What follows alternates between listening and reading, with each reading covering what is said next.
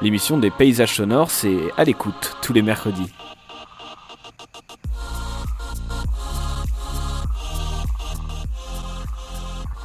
Oreilles attentives et confinées d'ici et d'ailleurs, bonjour. Je suis ravie de vous retrouver aujourd'hui pour ce nouvel épisode d'À l'écoute, l'émission qui part à la rencontre des paysages sonores et qui vous invite à ouvrir grand vos conduits auditifs.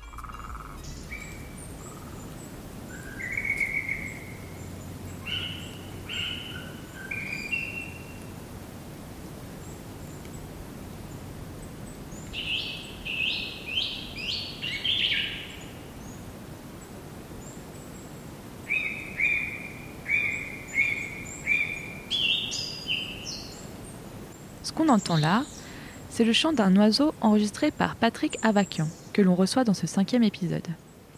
C'était très important pour moi qu'il soit le premier créateur à intervenir dans À l'écoute, parce que c'est lui, par le biais des ondes de Radio Campus Grenoble, qui m'a fait découvrir ce que j'appelais à l'époque field recording, mais qu'il exprime sous le nom de carte postale sonore dans son émission hebdomadaire H1000. H1000. H1000. H1000. Aujourd'hui, je vous propose cet entretien où l'on revient sur la philosophie de l'écoute de la nature avec un passionné de la montagne et militant de ce qu'il appelle la radio libre. Bonne écoute Patrick Avakian, bonjour et merci beaucoup d'être avec nous aujourd'hui. Bonjour, euh, bonjour à vous, bonjour aux auditeurs. Et tu nous parles de ta tanière justement euh, des Pyrénées où l'aventure H1000 a commencé. Oui, tout à fait. Bon, elle a commencé euh, il y a fort longtemps. Et puis, euh, et puis au fur et à mesure euh, de ma passion pour la montagne et pour la radio, euh, j'ai eu cette idée d'enregistrer le son, je dirais le son réellement de, de la montagne. parce que mieux, qu'une photo, je trouve que le, le son, justement, permet à l'auditeur de se créer ses propres images. Alors si je devais parler de toi, euh, je dirais exactement comme l'article de la dépêche qui t'a consacré en, 2011, euh, un article justement. Patrick Avakian est une sorte de chasseur très particulier. Il capture les sons, ceux de notre oreille, distraite et celles qu'elle ne discerne pas. Son but, surprendre, créer l'émotion. Alors aujourd'hui, on parle de field recording ou paysage sonore en bon français. Quelle serait la définition que tu donnerais de ce field recording? Bah, en fait, euh, si, si, euh, si on s'accorde à l'étymologie euh, du, du, mot, il s'agit en fait de prendre des ambiances sonores à l'extérieur. Voilà. mais pour moi, la prise de son que je réalise en montagne, ça va, ça va plus loin que simplement un paysage sonore. Ici, il s'agit, moi je préfère parler de carte postale sonore. Euh, autrefois, lorsqu'on partait en vacances, euh, les gens envoyaient des cartes postales en disant je suis au bord de la mer, tout va bien, etc., euh, etc. Et moi, j'ai plutôt eu cette idée d'écrire à l'auditeur une, une, carte postale en son. Parce que je pense que la différence qu'il y a avec une prise de son euh, qui serait faite par un ingénieur de son à l'extérieur, euh, c'est que là, euh, lorsque je fais mes randonnées, je marche réellement, je, je monte parfois jusqu'à 3000 mètres avec mes microphones. Donc c'est un genre de, de direct, d'instantané de la montagne il n'y a pas de, de, trucage parce que dans le film de recording, euh, on peut superposer plusieurs ambiances. On peut mélanger par exemple un bruit de source avec un bruit d'oiseau, euh, ou etc., etc. Euh, alors que là, c'est réellement, euh, je me laisse surprendre, c'est du hasard, par ce que je trouve à la montagne. pour exemple, j'ai attendu à peu près une huitaine d'années afin de prendre un orage parce que je, voulais précisément euh, d'abord avoir des bruits d'insectes et que l'orage arrive progressivement. Il m'a fallu 8 ans euh,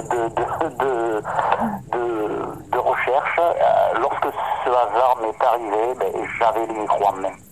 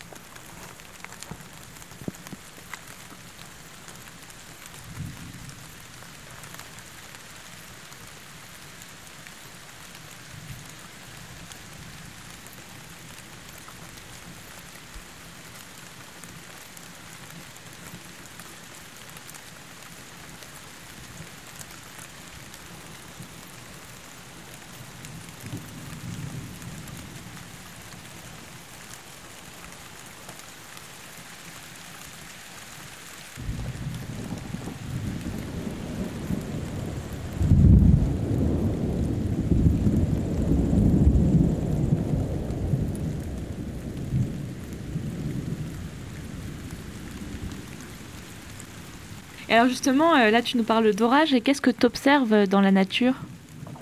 Alors ce que j'ai observé, c'est que en fait, euh, mais ça corrobore euh, tous les rapports euh, alarmants, euh, euh, non pas seulement des écologistes, mais des scientifiques euh, qui nous ont euh, alertés. Et, et je suis très en colère parce que ce qui arrive euh, aujourd'hui n'est que la conséquence, euh, en fait, de cette euh, euh, cette adversité euh, que nous avons face à la nature. Euh, donc sur 15 ans, euh, j'ai vu surtout réduire en, son, je parle de son, je ne suis pas un ornithologue, je ne suis pas spécialiste de la faune et de la flore, mais en tous les cas j'ai vu diminuer les sons d'insectes, les sons des oiseaux, soit ce sont toujours les mêmes, où il y a des endroits où ça ne chante plus, alors qu'avant ça chantait, euh, dont la présence colère. Par contre, une augmentation euh, de la pollution sonore, euh, notamment euh, due aux avions. Voilà. Et, ça, je l'ai remarqué, il y a eu un, bond de cette pollution sonore dans les 10 ou 15 ans, et surtout, je dirais, les, les, les 7 à 8 dernières années. Il est impossible actuellement, en France particulièrement, enfin, en tous les cas, dans la région Occitanie, je ne sais pas sur, euh, sur la région Rhône-Alpes, mais je suppose que c'est pareil, il est impossible de faire une prise de son de plus de 2 minutes, 2 minutes 30 sans avoir un bruit d'avion. Voilà. Euh, donc ça, ça interpelle. Et aujourd'hui, euh, avec euh, cette, cette pandémie, cette crise sanitaire sans précédent, lorsque je sors, et je ne suis pas le seul à le redécouvrir, euh, alors il n'y a plus d'avions, euh, même dans mon village et même dans les villes, on entend les oiseaux, on c'est assez incroyable. Voilà. Par contre, ce que tu dis, c'était que euh, effectivement, on a l'impression en redécouvrant le chant des oiseaux qu'il y en a plus, mais en fait, euh, c'est juste qu'il n'y a pas de pollution sonore, il n'y en a pas plus. Tout à fait. Non, non, il n'y en a pas plus. Il y, y a 60% euh, des oiseaux en Europe qui ont disparu. Bien qui ont disparu, c'est très alarmant. Alors pour les insectes, c'est l'hécatombe aussi. Euh, le seul truc, c'est que comme il n'y a pas de pollution sonore, on, est en train de se rendre compte que la nature, elle est là, elle est à côté de nous.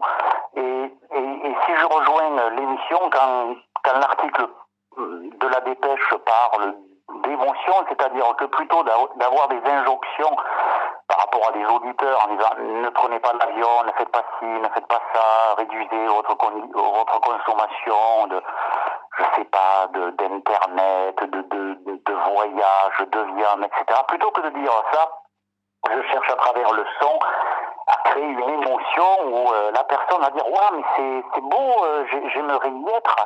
Et le simple fait de penser ou de se projeter euh, à la place du narrateur en se disant j'aimerais moi-même euh, euh, voir ou écouter cette nature, peut-être que ça amène les gens dans une démarche positive afin qu'ils protègent cette même nature. Tu, tu, parles de justement se mettre à la place de l'auditeur et, de savoir ce qu'il aimerait écouter.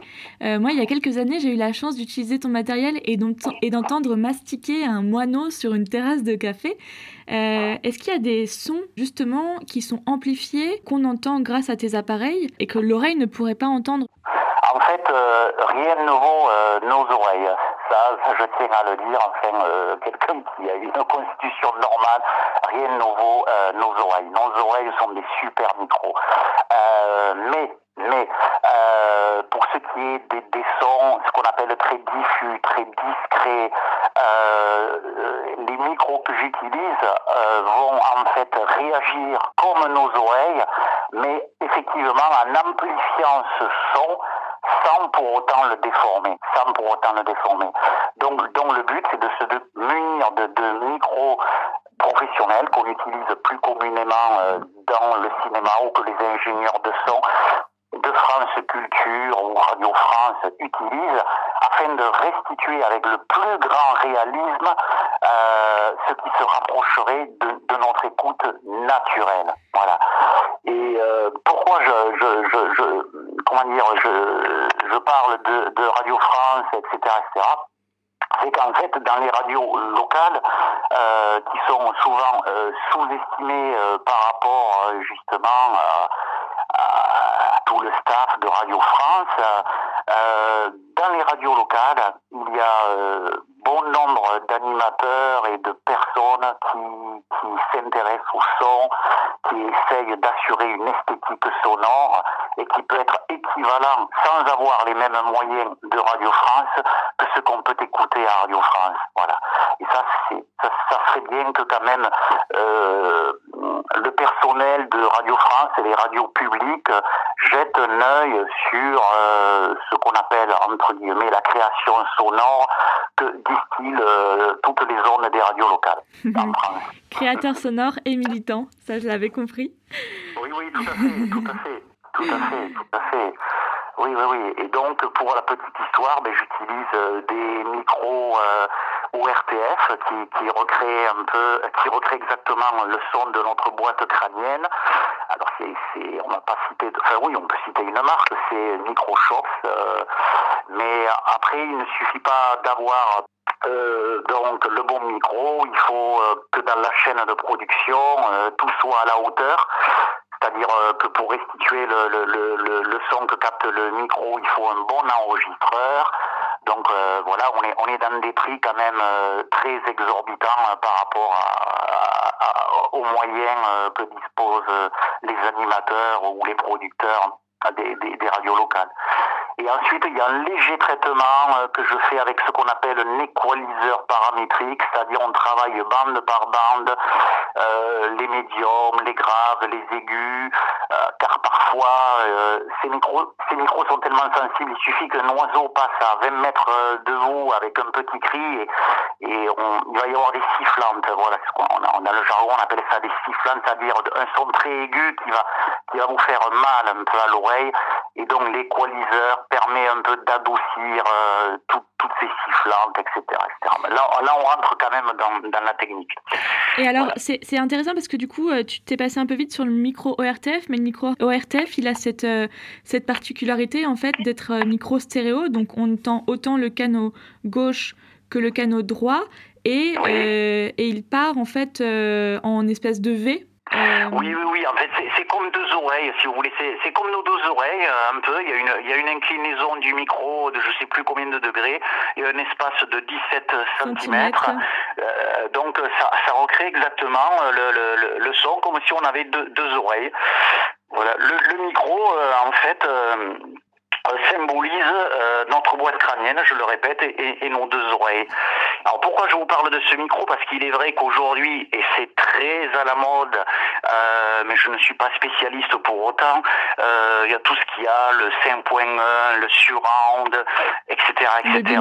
Le, le, le binaural, mais tout ceci s'écoute avec des systèmes, euh, euh, comment dire, dédiés à, cette forme d'écoute.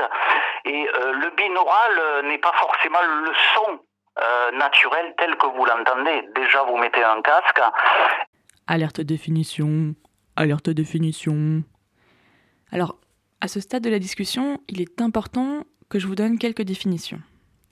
Je ne vais pas vous parler du surround ou du 5.1 parce que c'est des systèmes d'enregistrement et de diffusion que je connais pas trop. Par contre, je vais vous parler du binaural pour vous donner un exemple.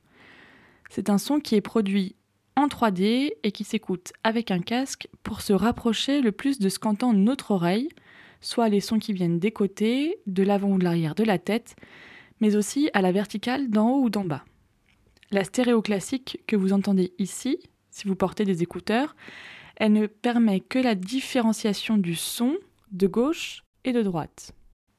On peut enregistrer un son binaural dit natif avec une tête de mannequin ou quelque chose qui s'en rapproche dans laquelle on place des micros au niveau des pavillons des oreilles. On peut aussi enregistrer les sons de manière classique et appliquer un filtre en post-production, c'est-à-dire grâce à l'ordinateur quand on fait du montage, pour définir d'où viennent les différents sons. Ça, c'est ce qu'on appelle le binaural de synthèse. Un inconvénient, c'est que chacun de nous étant unique, il existe autant de filtres que d'individus. Ce filtre-là, c'est ce qu'on appelle les HRTF, les Head Related Transfer Function, ou la fonction de transfert relative à la tête. En gros, c'est un calcul qui permet de prendre en compte la forme de notre tête, de notre pavillon d'oreille, et qui permet de constater comment est-ce que le son se réfracte et se réfléchit sur notre tête avant d'arriver dans les oreilles. Il permet donc au cerveau de repérer l'origine du son dans l'espace et donc en 3D. Alors il y a différentes méthodes de calcul, mais là il nous faudrait trois émissions, mais bon, vous avez compris le système. Revenons au propos de Patrick Avakian.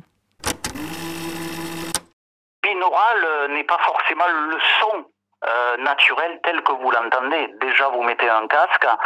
Le, le binaural ou le surround serait un genre de, de son à 360 degrés. Euh, lorsque vous marchez, euh, les sons qu'il y a derrière votre tête, vous, vous, vous les entendez, mais vous les entendez derrière votre tête. Ce que je veux dire, c'est que le, le binaural, quand même, déforme la réalité de ce que un homme euh, ou une femme entend naturellement. Et donc c'est pour ça que j'insiste sur euh, utiliser des micros qui restituent avec le plus grand réalisme ce que vous pouvez euh, entendre dans la nature. Mais alors pour les auditeurs qui voudraient créer des cartes postales sonores et qui n'ont pas forcément les, les moyens euh, pour cela, euh, est-ce qu'ils peuvent quand même euh, créer du son, aller à la rencontre des paysages sonores avec un, matériel peu onéreux? Parce que c'est aussi ça la radio, c'est de pouvoir faire beaucoup avec des bouts de ficelle. Oui, mais justement, mais je, crois que sur Grenoble, je ne sais pas s'ils sont encore installés, il existe alors je sais plus comment s'appelle l'organisme, mais c'est eux qui faisaient les, les paraboles Telinga. Euh, en fait, c'est un réflecteur euh, donc un réflecteur comme un parapluie, si vous voulez, ouvert en plastique, un peu comme les radars.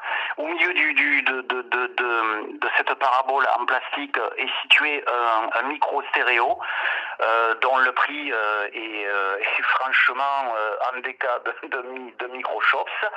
Et ensuite, je pense qu'avec la technologie actuelle, c'est-à-dire se munir d'un euh, d'un enregistreur numérique euh, bon assez à, un prix euh, lambda quoi. Genre je vais pas citer de de, de marque. On peut on peut commencer à, à faire à faire des sons intéressants. Et puis ensuite moi moi je suis très très peu connaisseur en, informatique mais je pense qu'il va y avoir plein de de plugins alerte définition alerte définition alors, il est temps pour moi, pour pas vous perdre, de vous expliquer que le plugin, c'est un filtre qu'on applique quand on post-produit un son, donc quand on le monte avec un ordinateur. On peut choisir d'augmenter euh, différentes fréquences et d'appliquer différents filtres. Par exemple, moi pour ma voix, je choisis toujours d'enlever les sons les plus aigus et les sons les plus graves et d'augmenter la fréquence où se trouve ma voix vers 2000 Hz. Alors pourquoi on enlève les sons les plus aigus et les plus graves Parce qu'en fait, c'est juste des parasites, puisque ma voix est, entre 1000 euh, et 2500 Hz, composée de ces fréquences-là, ça n'ajoute rien. L'autotune, par exemple, qu'utilisent certains rappeurs, c'est un plugin, un filtre qui est ajouté après sur leur voix. On aura bientôt l'occasion de rencontrer Guillaume Piola de Auburn Sound, qui fabrique des plugins pour bien comprendre cette notion et réfléchir à son utilisation. Mais revenons au propos de Patrick Avakian.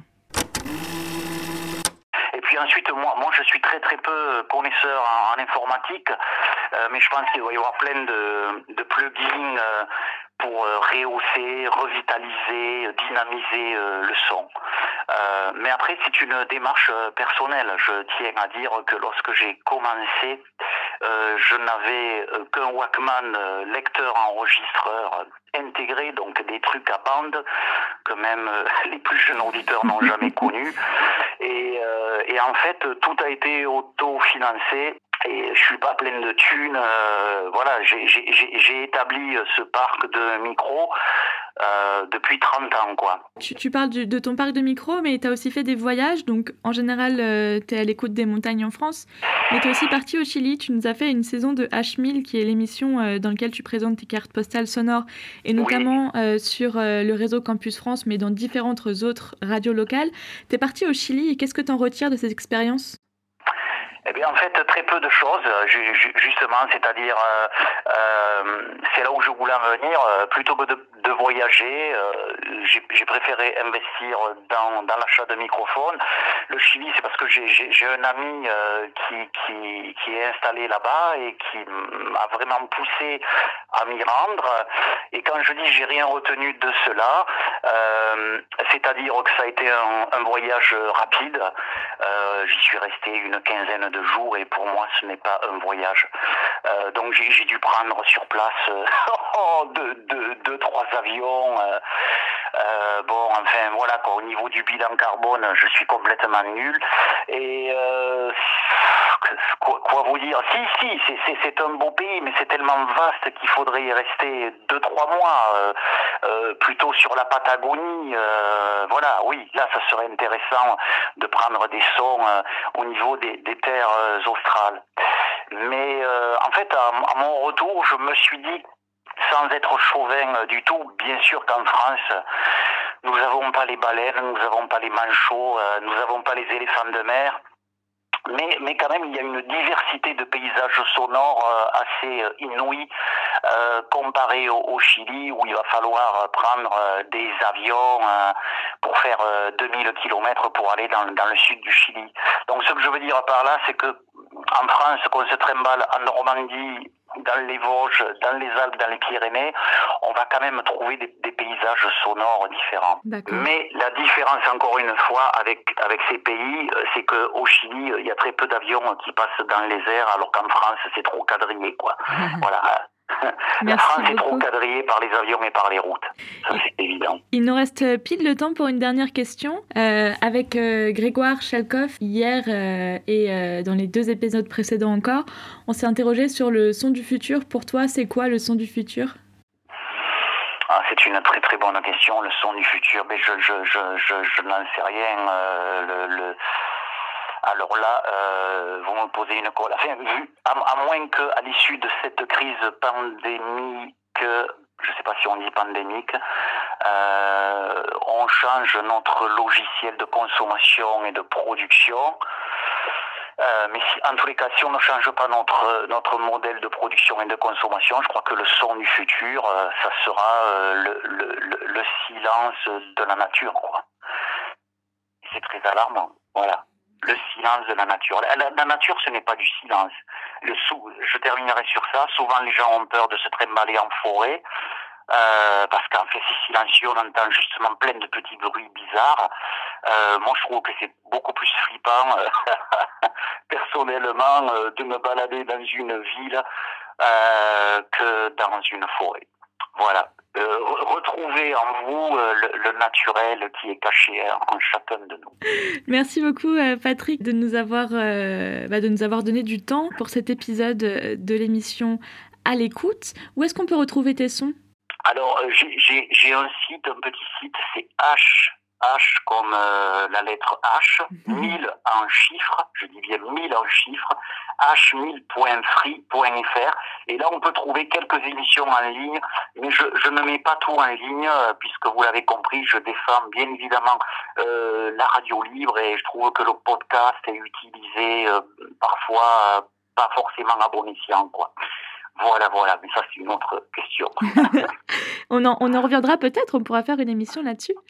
Euh, Oui. Merci infiniment Patrick euh, d'avoir euh, accepté euh, cette invitation.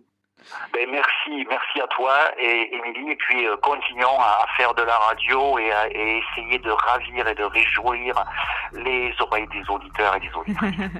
Merci beaucoup. merci. Vous avez aimé cet épisode? Faites-le découvrir à vos amis, à vos grands-mères. Suivez-nous sur les réseaux sociaux et mettez-nous 5 étoiles et un commentaire sur le réseau d'Apple Podcast. À l'écoute est désormais diffusé sur 6 radios associatives. Radio Campus Grenoble, Radio Campus Clermont, Radio Campus Saint-Étienne, Radio U à Brest, Radio Campus Dijon, mais aussi sur Campus FM à Toulouse. Merci infiniment à ces radios associatives de leur soutien. À l'écoute, c'est fini pour aujourd'hui. On se retrouve la semaine prochaine, toujours le mercredi, toujours à 18h, sur les plateformes de podcast pour un nouvel épisode en compagnie d'Isabelle Stragliati pour parler field recording et méditation. À très vite et n'oubliez pas, gardez vos oreilles bien ouvertes à l'écoute des paysages sonores.